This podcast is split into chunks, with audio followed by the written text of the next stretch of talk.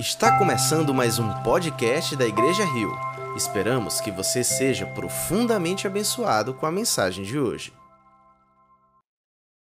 Hoje eu quero convidar você a um tempo de oração antes de lermos aquilo que o Senhor quer nos falar através de Sua palavra. Então, aí onde você está na sua casa, feche os teus olhos, abra o teu coração, esteja disponível para aquilo que Deus quer comunicar a você.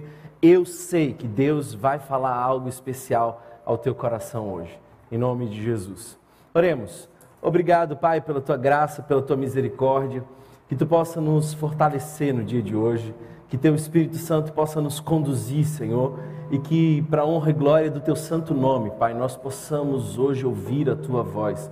Usa-me, Senhor, apesar de pequeno, apesar de limitado, e que para a glória, Senhor, do teu nome nós possamos hoje a sermos como terreno fértil, onde a semente poderosa do Evangelho venha frutificar a cem por um.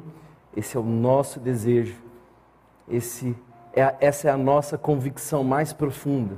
Que hoje, Senhor, nós possamos ser perdoados daquilo que fomos, corrigidos daquilo que somos e dirigidos para aquilo que seremos. Esse é o desejo do nosso coração. E você aí de casa diz: Amém. Amém. Queridos irmãos, quero ler com vocês um texto das Escrituras, então abra ou ligue a sua Bíblia lá no primeiro livro, livro do princípio, livro de Gênesis. Nós vamos ler esse texto que se encontra no capítulo 16, dos versos 4 em diante. Então, se você puder, leia comigo esse texto e deixe a palavra do Senhor ministrar ao seu coração. O texto nos diz assim, a partir do verso 4. Ele possuiu Agar e ela engravidou. Quando se viu grávida, começou a olhar com desprezo para sua senhora. Então Sarai disse a Abrão: Caia sobre você a afronta que venho sofrendo. Coloquei minha serva em seus braços e agora ela sabe que engravidou. Despreza-me. Que o Senhor seja o juiz entre mim e você. Respondeu Abrão a Sarai: sua serva está em suas mãos. Faça com ela o que achar melhor. Então Sarai tanto maltratou Agar, que esta acabou fugindo. O anjo do Senhor encontrou Agar perto de uma fonte no deserto, no caminho de Sur, e perguntou-lhe: Agar, serva de Sarai, de onde você vem? Para onde vai? Respondeu ela: Eu estou fugindo de Sarai, a minha senhora. Disse-lhe então o anjo do Senhor: Volte a sua senhora e sujeite-se a ela. Disse mais o anjo: Multiplicarei tanto os seus descendentes que ninguém os poderá contar. Disse-lhe ainda o anjo do Senhor: Você está grávida e terá um filho e lhe dará o nome de Ismael, porque o Senhor a ouviu em seu sofrimento. Ele será como um jumento selvagem, sua mão será contra todos, e a mão de todos contra ele, e ele viverá em hostilidade contra todos os seus irmãos. Este foi o nome que ela deu ao Senhor que lhe havia falado: Tu és o Deus que me vê. Pois dissera: Teria eu visto aquele que me vê? Por isso, o poço que fica entre Cádiz e Bered foi chamado Berlaim Roy. Agar teve um filho de Abrão, e este lhe deu o nome de Ismael. Abrão estava com 86 anos de idade quando Agar lhe deu Ismael. Sabe, queridos irmãos, esse é um texto que tem ministrado ao meu coração nós vemos na nossa sociedade algumas pessoas invisíveis. Sim. Alguns grupos, algumas profissões, algumas pessoas em determinados estados são realmente invisíveis na nossa sociedade. Nessa pandemia, passamos a perceber algumas dessas pessoas invisíveis. Por exemplo, quem sabe aquele motoboy que era tão invisível agora passa a ser tão essencial, porque enquanto nós estamos em casa, ele está trabalhando. Aquele enfermeiro que antes era tão invisível agora passa a ser essencial porque está cuidando de pessoas que estão em situações muito difíceis. Aquela pessoa que trabalha no caixa do mercado, que antes era invisível, agora passa a ser essencial. Então todos precisam ficar em casa enquanto ela vai trabalhar, porque ela faz parte de um sistema que alimenta todos nós. Pessoas, muitas vezes em nossa sociedade, são invisíveis. E o que dizer daquelas que estão nas ruas? Pessoas em situação de rua são quase sempre invisíveis. Eu lembro de uma experiência que eu tive antes de casar quando eu passei um tempo na rua. Um dia foi o suficiente para perceber o quão invisíveis essas pessoas são. Parece que tornaram-se paisagem urbana muito comum. Eu lembro que eu estava mal vestido, cabelo assanhado, faminto, embaixo de uma marquise no centro da cidade, e uma das pessoas que trabalhava comigo se aproxima de mim, e eu pensei que seria reconhecido, e ela passa ao meu lado e não me vê porque naquele momento eu estava compondo o grupo dos invisíveis.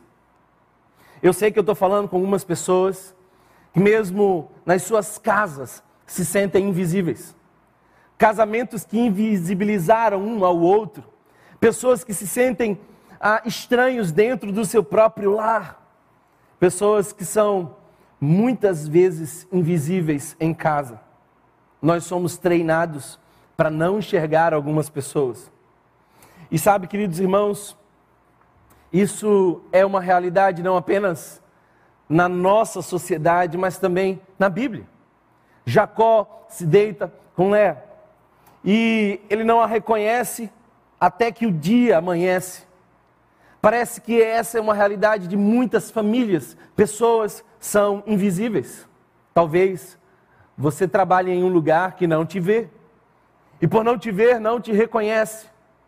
Talvez você frequente uma igreja que não percebe você, então você entra e sai sem sequer ser notado. Talvez você seja parte de uma dessas famílias, onde você não era o privilegiado, não era o querido, não era o tão amado, era muito mais invisível. É muito fácil, irmãos, falarmos sobre Abraão. Esse é talvez um dos nomes mais centrais da fé cristã, mas é também de outras religiões. As principais religiões do mundo reivindicam parentesco com ele. Abraão é muito visto e falado por todos. Ele, ele está presente na galeria dos heróis da fé. É a partir dele que nós vemos uma linhagem que vai dar à luz ao próprio Jesus. Abraão é extremamente notado. Sara também é. Todos nós conhecemos a história de Sara e sabemos como ela não podia ter filho, sabemos como ela foi visitada por Deus, sabemos como dela procede uma multidão da qual hoje nós fazemos parte. Somos descendentes de Abraão, somos descendentes de Sara, somos descendentes de Isaac. Sabemos muito bem essa história. Conhecemos que a sua avançada idade não foi suficiente para parar os projetos de Deus e a promessa de Deus se cumpre naquele ventre envelhecido. Nós conhecemos muito bem. Mas o meu papel aqui hoje não é falar sobre as virtudes óbvias de pessoas tão notadas nas Escrituras. Hoje eu gostaria de falar sobre uma personagem secundária, uma dessas pessoas que na nossa leitura passa quase invisível aos nossos olhos, dessas pessoas que muito raramente podem ser tema de alguma reflexão bíblica. Eu não quero falar hoje sobre o conhecido Abraão, nem sobre a notada Sara, mas eu quero falar sobre Agar. Esses dias, e a maioria dos irmãos sabem, a minha esposa está grávida. E nós estamos agora na fase de escolher nomes. Então nós vamos pesquisar nomes bíblicos, nós vamos ah, tentar encontrar algum nome que possa encaixar com a expectativa que temos dessa pessoa, então nós começamos a olhar a história de cada uma dessas pessoas. E deixe-me dizer para você, eu nem sequer considerei o nome dessa pessoa que hoje será a referência do nosso sermão. Quantas pessoas você conhece que chamam Sara? Diversas pessoas, com certeza. Mas quantas pessoas você conhece que chamam Agar? Essas são pessoas invisíveis. E tanto Agar era invisível, quanto você, quem sabe, hoje se encontra nesse cenário de invisibilidade. Agar não era rica. Ao contrário de Abraão, ao contrário de Sara, que tinha um bastante recurso, Agar não tinha. Ela não consta na galeria dos heróis da fé. Ela não era uma influenciadora. As pessoas não olhavam para ela, não notavam ela, nem sequer queriam imitá-la. Ela não tinha nenhuma honra. Ela não era percebida. Ela era apenas uma escrava. Nós não sabemos onde Abraão e Sara passaram a possuir essa mulher. Nós não sabemos se ela foi comprada no Egito ou em qualquer outro lugar, mas o que sabemos é de que ela não tinha vez, ela não tinha voz, ela não tinha espaço. Também é essa verdade que Sara traça um plano para resolver um problema do seu próprio jeito. Ela não podia dar à luz a um filho. Era necessário que Abraão tivesse uma descendência. As leis daquela época exigiam que aquele homem tivesse um sucessor. Havia ali um grande problema. Mas o maior dos problemas é quando nós tentamos resolver o problema do nosso jeito. Frequentemente eu encontro pessoas que querem resolver problemas do seu próprio jeito e acabam aumentando ainda mais esse problema. Nós precisamos aprender com Sara como não resolver problemas. E ela tem uma ideia. E a ideia dela é usar a sua serva. E note que o texto não nos diz que ela foi consultar a sua serva. É um plano que pretende usar o ventre de H, mas essa nem sequer tem o poder de falar alguma coisa. Ela não tem condições de opinar sobre aquele projeto de gestação substitutiva. É interessante como muitas vezes nós não temos espaço, como muitas vezes a nossa fala não encontra receptores. Agar não foi consultada porque não tinha voz, ela era invisível. Ela não era capaz de decidir sobre o seu próprio futuro, sobre o seu próprio corpo. Escravo é alguém que perdeu o controle sobre si mesmo. Escravo é alguém que não tem mais poder sobre o seu próprio destino. Quantas pessoas em nossa volta estão escravizadas pelo pecado? Quantas pessoas à nossa volta estão escravizadas em seus vícios? Perderam poder sobre si mesmos, não conseguem conduzir a sua própria história. H era uma dessas pessoas. Invisível. Invisível. O fato é, queridos irmãos, como nós conhecemos a história, Sarai, que depois passa a se chamar Sara, e Abrão, que depois passa a se chamar Abraão, deram seguimento àquele plano. E Agar deita na cama de Abraão, nós sabemos o que decorre daí. Ela fica grávida. E agora, aquela pessoa que antes era invisível e oprimida, sente que carrega um valor especial que a sua senhora não tem. E sem consciência, o sonho do oprimido é tornar-se opressor. Então o texto nos fala que agora H, que antes era invisível, passa de algum modo a destratar Sara. E Sara, com toda certeza, passa a devolver aquele tratamento inadequado. O texto nos diz que Sara passa a tratar tão mal a Agar, que não lhe resta outra alternativa senão fugir. Eu preciso lembrar para você que naquela época um escravo que fugia devia pagar com sua própria vida. Aquela fuga não era apenas uma tentativa de sair de um ambiente adoecido, era algo que colocava em risco a sua própria existência. Agar foge. E foge não de Abraão, foge de Sara e daquela tensão. Sabe, o texto nos mostra que quando nós passamos do limite, nós não mais conseguimos calcular os resultados. A lei do Senhor é justa e é para o nosso bem. Ela nos protege. Sempre que nós transgredimos a lei do Senhor, nós entramos em zonas de perigo. Havia ali uma tensão tão grande entre aquelas duas mulheres. Aquele cenário era de guerra familiar. E o é até hoje. Basta que você ligue a televisão e você vai perceber que dois povos ainda brigam. O fruto do ventre de Agar ainda peleja com o fruto do ventre de Sara.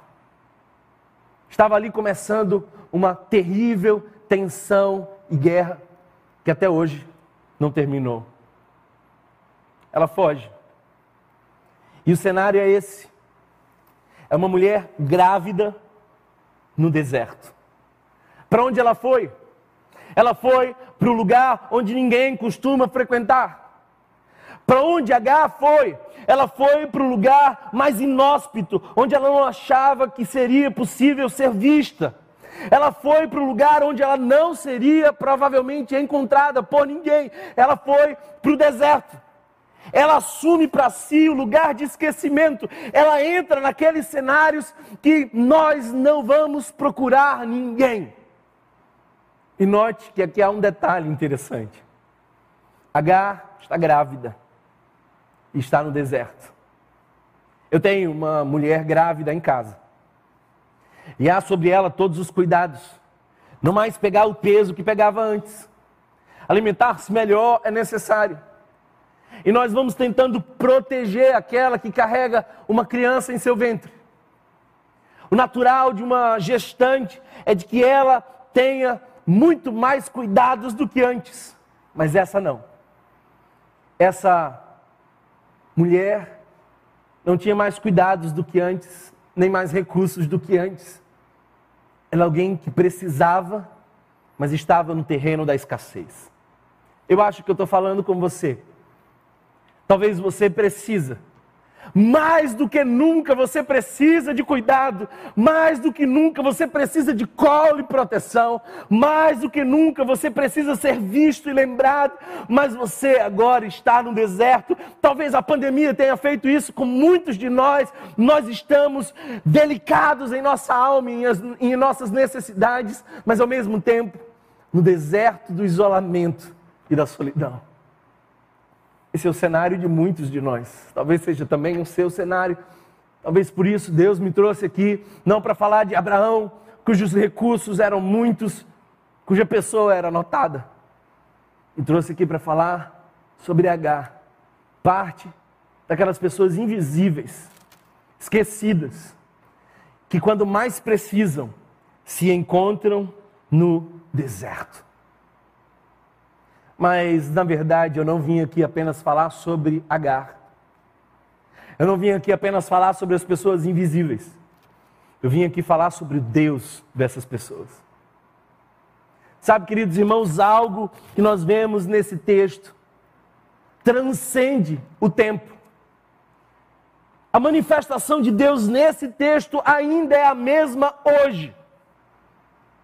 A forma como Deus age com os invisíveis daquela época não mudou. Ele ainda age, atua em favor dos invisíveis, em favor daquelas pessoas que precisam de colo, mas que estão no deserto. E eu sei que eu estou falando com você. Eu sei que mais do que nunca você precisa de colo, de proteção, de abrigo, de atenção, mas se encontra no deserto da solidão, da escassez. Eu sei que você tem feito uma trajetória de fuga. E eu vim aqui te lembrar como Deus trata os invisíveis. Eu quero mostrar para você como Deus vai ao encontro dessa mulher. Note porque o texto segue e ele diz assim: Verso 8 diz, aliás, verso 7 nos diz assim: O anjo do Senhor encontrou H perto de uma fonte no deserto. Eu gosto disso. O anjo do Senhor foi onde ninguém costumava ir. O anjo do Senhor procurou e encontrou aquela que não tinha esperanças de ser achada o anjo do Senhor foi ao encontro de Agar. A Bíblia nos mostra que é um anjo do Senhor. E eu quero crer que esse anjo do Senhor é o nosso próprio Jesus que vem ao nosso encontro. Talvez essa seja uma introdução daquilo que haveria de acontecer um dia porque todos nós estávamos nos desertos de nossa alma em pecados, mas Deus veio na pessoa de Cristo Jesus nos encontrar nesse deserto. O Evangelho é a história de um Deus que nos procura. Portanto, o que, que Deus faz com os invisíveis? Os encontra. Essa é a primeira coisa que eu gostaria de te falar não importa quantas igrejas você já frequentou e quantas vezes você tentou encontrar um novo espaço onde você fosse notado.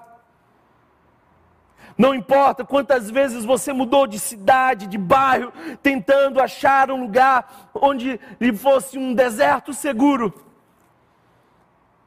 Não importa até mesmo se você lançou nos pecados mais terríveis. Deus é Deus que nos encontra quer no último banco da igreja ou na cama de um motel e de um prostíbulo, Deus ainda continua encontrando a cada um que é invisível. Eu sei que você gosta de dizer que você encontrou a Deus em algum momento. Mas deixe-me te dizer a verdade: não foi você que encontrou a Deus, porque Deus não estava perdido. Foi Ele quem encontrou você. Não foi você que pegou na mão de Deus, foi Deus que agarrou firme em sua mão. Ele te encontrou como encontrou H. E em lugares onde não há ninguém, ali está Deus. Sabe, irmãos, essa cena me lembra uma outra, antes mesmo do capítulo que nós lemos há pouco. Gênesis capítulo 3, verso 9. Com o primeiro casal da história. Pós pecado, quando o fruto proibido foi comido por aqueles que eram os patriarcas. Deus, a Bíblia nos diz, chamou o homem e perguntou para ele: Onde está você? Isso me fala de um Deus que está nos procurando. Isso me fala de um Deus ativo, não um Deus que quer ser achado, mas um Deus que está em constante movimento para nos procurar. Davi era só um garotinho ruivo, de baixa estatura, ignorado pelos seus irmãos, guerreiros, ignorado pelo seu pai que não tendo muitas expectativas para ele, deu para ele um trabalho que ninguém queria fazer. Davi estava ali no campo, ignorado por todos, mas Deus encontra Davi. O que falar de Gideão? Malhando trigo no lagar, escondido, com medo dos midianitas, se sentindo o menor de sua casa, que era menor de todas as tribos, mas o anjo do Senhor foi encontrar Gideão. Se Deus foi encontrar Agar, se Deus foi encontrar Davi, se Deus foi encontrar Gideão, é porque, quem sabe, eles não tinham o valor de um escravo. Eles, na verdade, aos olhos do Senhor, eram importantes. Eu vim aqui te dizer isso. Que aos olhos do Senhor você é importante que não importa se você está no momento que você mais precisa e no lugar onde você menos recebe, aos olhos do Senhor, você é importante. E Deus vai ao teu encontro. Como fez com H, faz com você. Porque é assim que Deus trata os invisíveis. Deus procura os invisíveis. Deus enxerga quem não é visto. E olha só que pergunta interessante o anjo faz. O que você está fazendo aqui? De onde você veio? Para onde você vai? Me conta, que passado é esse que te fez fugir? E que futuro é esse que você encontra na fuga? De onde você veio? Para onde você vai? Não deixe que o dia de hoje passe sem que você faça para você mesmo essa pergunta. Porque creia, Deus está te perguntando de onde você veio, para onde você vai. Que passado é esse que te faz fugir? E que futuro é esse que você vai encontrar fugindo? Algo que fica muito claro nesse diálogo do anjo com Agar. Essa mulher é invisível aos olhos dos outros, mas buscada por Deus. É de que o deserto não era o lugar de Agar. O deserto não é o teu lugar. Você não foi criado para viver no deserto. Você não foi feito por Deus para não ser notado, ignorado, rejeitado. Eu preciso dizer para você, querido irmão e irmã, que Deus está buscando você e que aos olhos de Deus você tem valor. O deserto não é o seu lugar. Você é visto por Ele. Um dos salmos que mais consola o meu coração é com toda certeza o Salmo 139. Porque é uma canção de alguém convicto de que não pode escapar de Deus. É uma poesia de uma alma que está cheia da certeza de que é um eterno flagrante diante dos olhos do Senhor. Senhor, tu me sondas e me conheces. Sabes quando me sento e quando me levanto. De longe conheces os meus pensamentos observas o meu andar e o meu deitar, e conheces todos os meus caminhos. Note os verbos que apontam para Deus. Tu me sondas, tu me conheces, tu sabes, tu observas. A palavra ainda não chegou à minha língua, e tu, Senhor, já conheces toda. Tu me cercas por trás e por diante. Imagina como fundo musical essa música sendo tocada no encontro de H.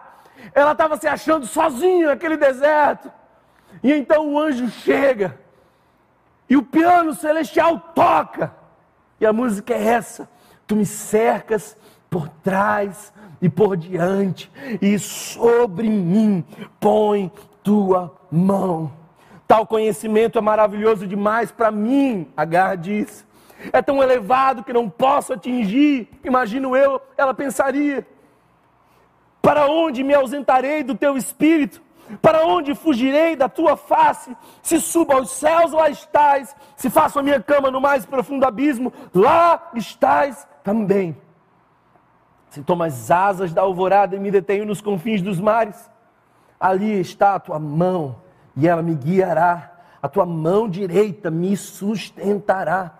Se eu digo as trevas, com certeza me encobrirão, e a luz ao redor de mim se fará noite, até as próprias trevas não te serão escuras. Deus habita os desertos mais escuros de nossa alma. E a noite é tão clara como o dia. Quem pode escapar dos olhos do Senhor? Não há invisíveis para Deus.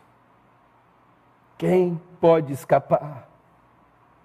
pois tu formaste o meu interior, tu me teceste no ventre da minha mãe.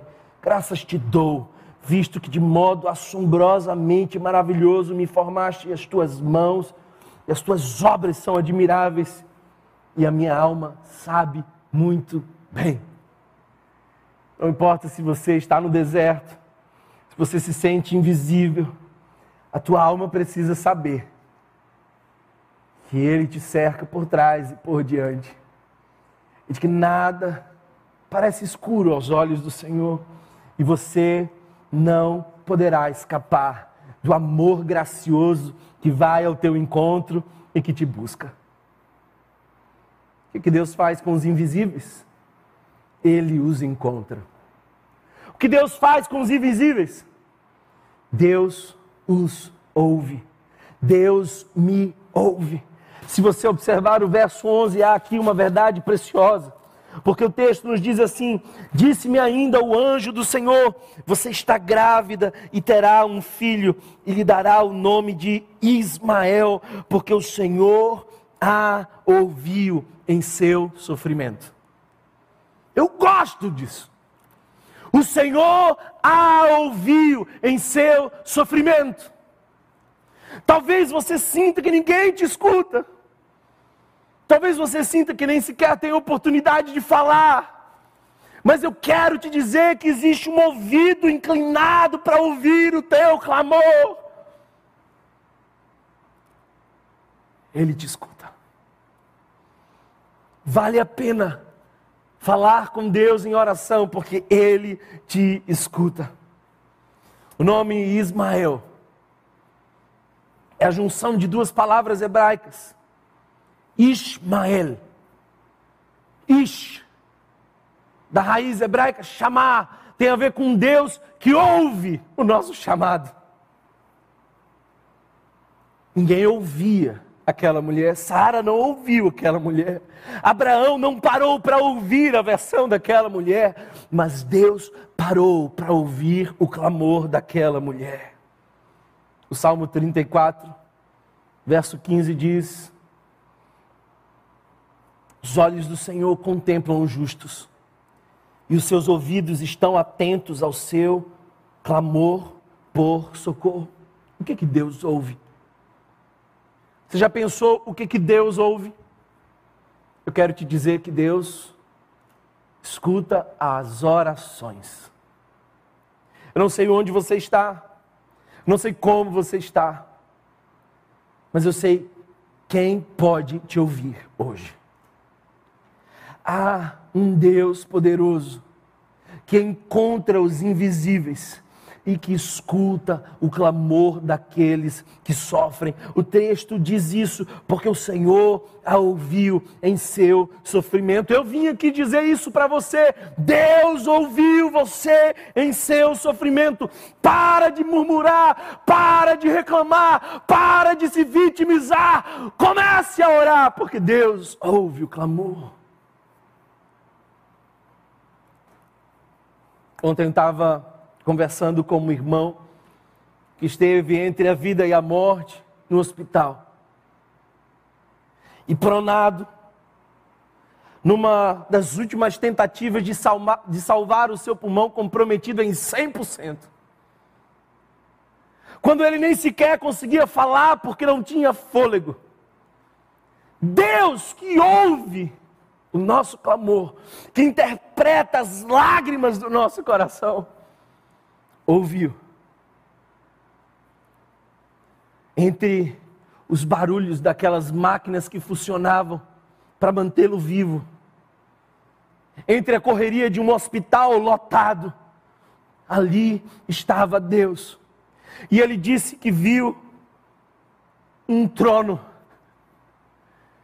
e ele enxerga no meio daquela angústia um trono, é uma visão de Deus, mas ele diz surpreso: Thomas, o trono estava vazio, era um trono dourado, mas estava vazio. E eu disse para ele: o trono estava vazio, porque aquele que está sentado no mais alto e sublime trono desceu a um hospital para ouvir aquele que clamava por socorro. Deus também ouve os invisíveis. Deus também ouve os invisíveis. Eu quero te dizer isso. Talvez você está num deserto, mas Deus te encontra. Deus te escuta. O que Deus faz com os invisíveis? Se você observar o texto, nós vamos notar que Deus também direciona. Deus é aquele que não apenas escuta passivamente, mas Ele dá instruções, Ele dá direções, Ele conduz a nossa história. Eu não sei por quais caminhos Deus vai me conduzir, mas eu creio e confio naquele que me guia. O anjo dá a direção, e a direção é simples: volte. Verso 9 diz: Disse-lhe o anjo: Volte à sua senhora e sujeite-se a ela. Ora, essa não é uma direção que eu gostaria de ouvir de Deus. Essa mulher estava sendo maltratada por Sara. E ela foge daquela situação tão desgastante e vai para um deserto. E agora vem um Deus que diz: volte para o desconforto, volte para o desafio, volte para aquele cenário que é bem desgastante para você. Ela estava com medo a ponto de fugir e a orientação de Deus de que ela volte. Sabe por quê, queridos irmãos? É porque Deus trabalha nas zonas de desconforto de nossa alma, mas nós atualmente estamos viciados em fugir da dor. Nós estamos sempre procurando aquilo que anestesia a nossa alma. Nós estamos tentando evitar os cenários desconfortáveis, mesmo que para isso tenhamos que fugir para o deserto. Mas no deserto não é o lugar onde Deus vai tratar o seu coração, não é o lugar onde Deus vai forjar a sua alma, não é sequer o lugar onde Deus vai te dar a provisão. O que Deus está dizendo para você é que não é na fuga que Deus te abençoa Volta! Pare de correr! Eu sei que você pensou em sair da igreja. Eu sei que você pensou em desistir do seu casamento. Eu sei que você abandonou o seu trabalho. Eu sei que você esqueceu os seus parentes. Eu sei que você está em rota de fuga. Não fuja mais, volta. Jacó vivia numa eterna fuga. Mas Deus o convida a voltar. E é nesse caminho de volta, no val de Jaboque, quando o anjo do Senhor encontra-se com Jacó e uma grande peleja acontece. Mas naquela peleja, Jacó sai vitorioso, porque ele recebe a bênção de ser transformado, não apenas no seu nome, mas também em seu caráter. O caminho do desconforto é também o caminho onde Deus opera em nossa vida. É aí que Ele muda a nossa história. Para de fugir. Deus não apenas nos encontra, não apenas nos escuta, mas Ele também nos direciona. Eu quero te dizer o que vai acontecer se você passar a vida inteira fugindo. Eu sei que você teve uma experiência ruim na última igreja. Eu sei que alguém que deveria cuidar de você machucou você. Eu sei que você teve uma experiência de rejeição. Mas deixe-me dizer para você o que há de acontecer se você passar a vida inteira fugindo. Se você passar a vida fugindo, não descobrirá o seu propósito. Você não encontra o seu chamado enquanto foge se você passar a vida inteira fugindo, não chegará a entender quem você é e não verá mais claramente quem Deus é. Se você passar a vida inteira fugindo, você não vai ser capaz nem sequer de respeitar a si mesmo, porque não teve coragem de encarar os desafios. Se você passar a vida fugindo, você não desfrutará da provisão de Deus. É interessante que o anjo leva Agar de volta, porque aquele menino precisa de provisão, aquele menino precisa de proteção. No deserto, ela não poderia oferecer isso para ele. Portanto, eu quero te dizer que é no desconforto que o teu crescimento acontece. É por trás dos muros de Jerusalém que a promessa te espera. Abraão só viu a provisão de Deus porque teve a coragem de erguer o cutelo na cena mais desconfortável de sua alma. O anjo diz: Eu quero que você volte. Eu teria ficado com medo, chateado, mas ela não.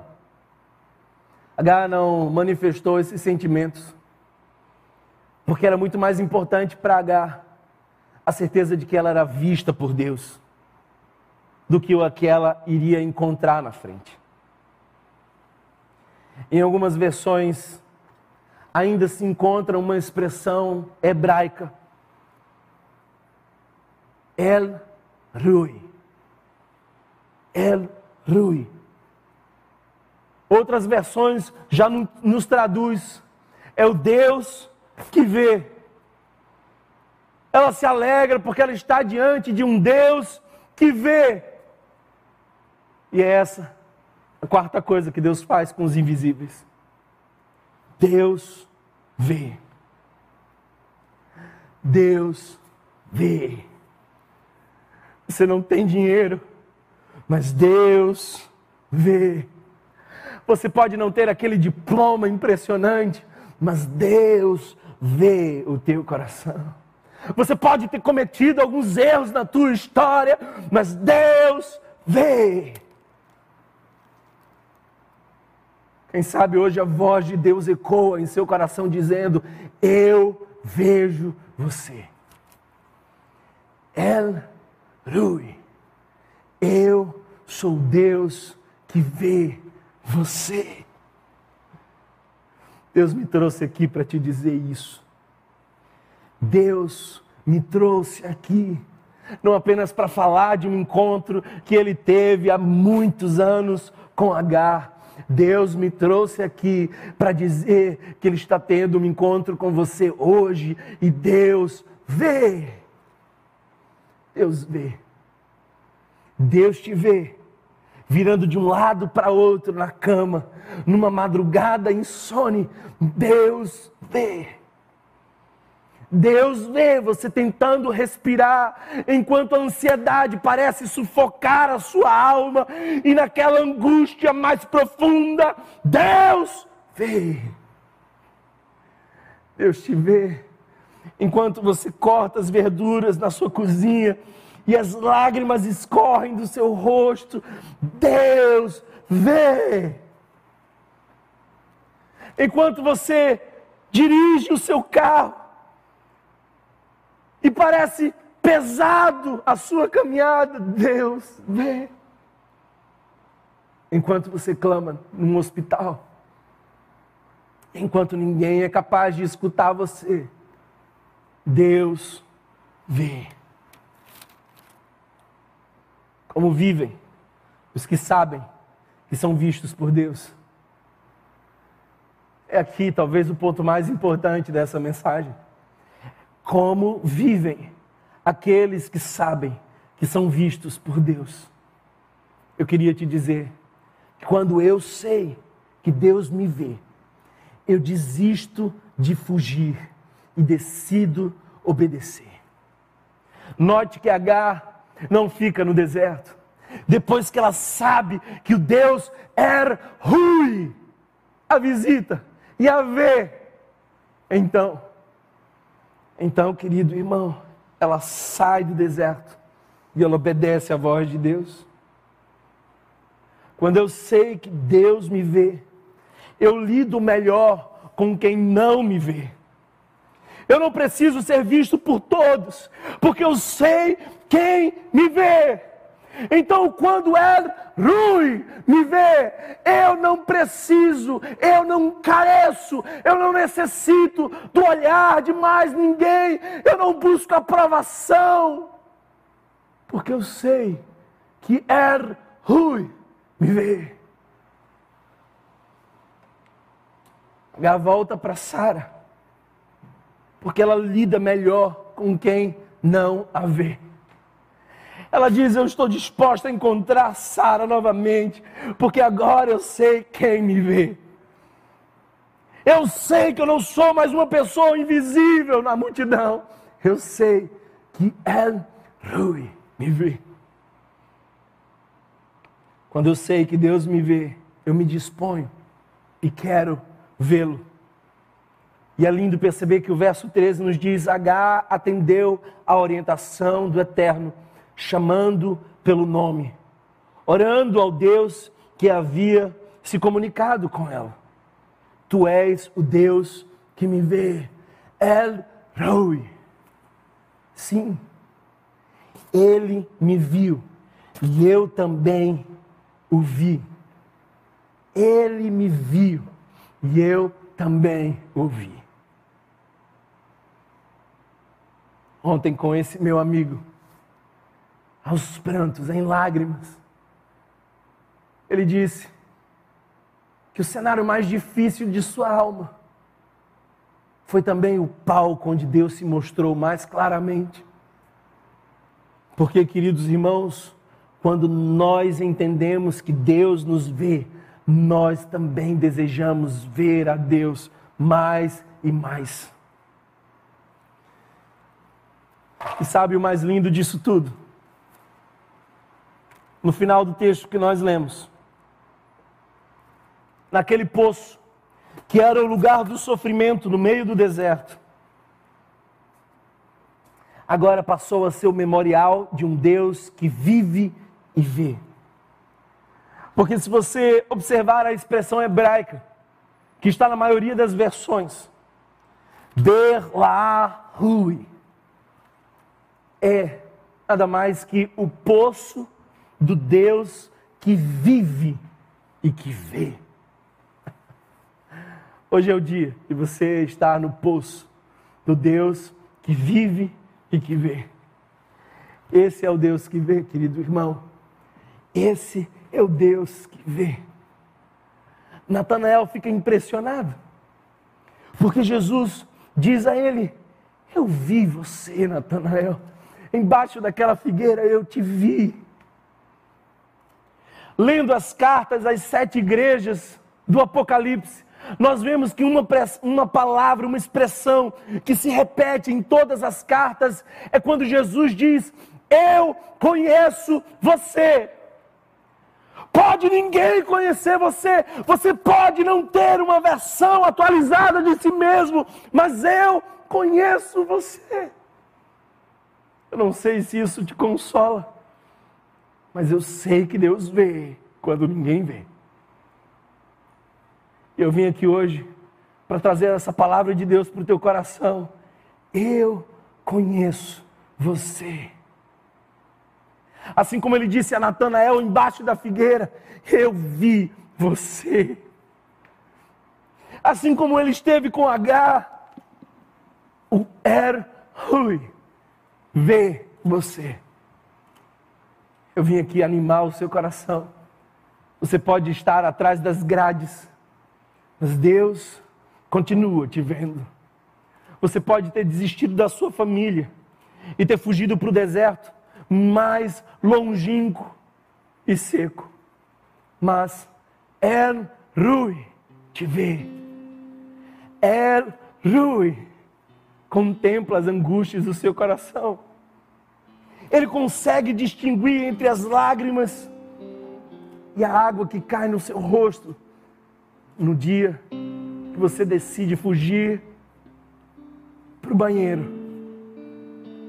E enquanto toma banho, derrama o seu pranto. El Rui te vê. Esse é o meu Deus. Talvez você ache que é invisível, porque o pastor não te ligou, porque as pessoas não te aplaudem, porque ninguém nota aquilo que você faz. Mas deixe-me consolar você.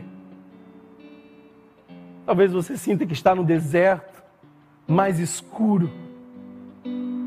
Mas a convicção hoje do teu coração deve ser a mesma do Salmo 139. Para onde fugirei da tua face?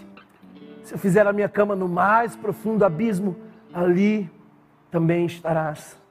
É Rui te ver. Eu quero orar por você que se sente invisível. Eu quero orar por você que perdeu aquela pessoa que mais te amava, que foi abandonado por aquela que devia te proteger. Eu quero orar por você que se sente invisível e só. Quero orar por você que assim como H tem fugido para o deserto, tem silenciado a alma, tem esperado a morte. O El Rui te vê. O El Rui põe os olhos sobre você, Não importa onde você está, nem como você está, os olhos do Senhor contemplam a sua face. E a palavra de Deus para você hoje é: Eu conheço as tuas obras. Eu conheço o teu trabalho, a tua perseverança, as dores da tua alma, as tristezas mais profundas do teu coração eu conheço a fidelidade à minha palavra, eu sei do teu esforço de perseverar, eu conheço as tuas obras, eu te vi quando ninguém viu. Eu sou o El Rui, eu vejo você. Pai, eu quero orar pelos invisíveis, eu quero orar por aqueles que, assim como Agar, estão no deserto. Batiza-nos com a consciência de que tu és um Deus que nos procura. Tu vai ao nosso encontro.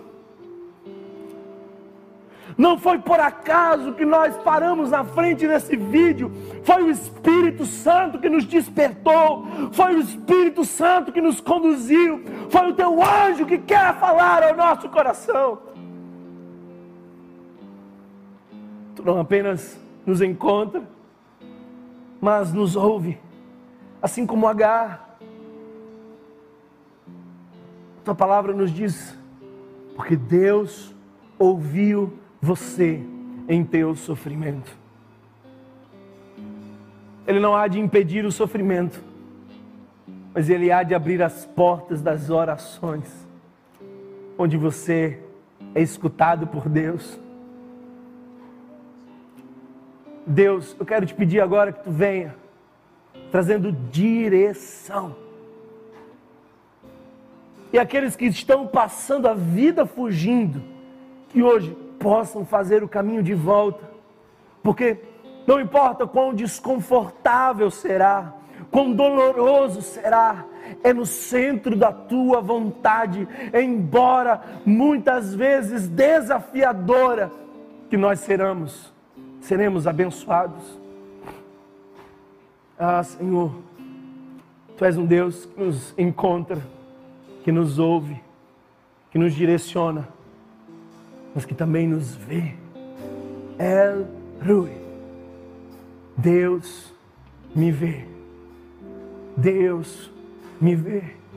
E eu quero convidar você aí na sua casa a dizer isso Abra sua boca, não importa se você está sozinho, você não está sozinho. Não importa se não há ninguém para te escutar, há alguém que te escuta. E diga com toda a força do seu coração: El Rui, Deus me vê. Deus me vê. Essa palavra chegue ao seu coração. O Espírito Santo possa ministrar algo especial.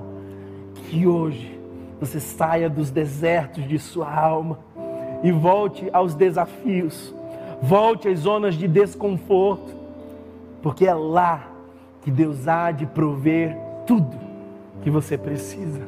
El Rui, El Rui, você não é invisível, Deus te vê. Vamos louvar ao Senhor. Se você foi abençoado por essa mensagem, compartilhe com alguém, para que de pessoa em pessoa alcancemos a cidade inteira.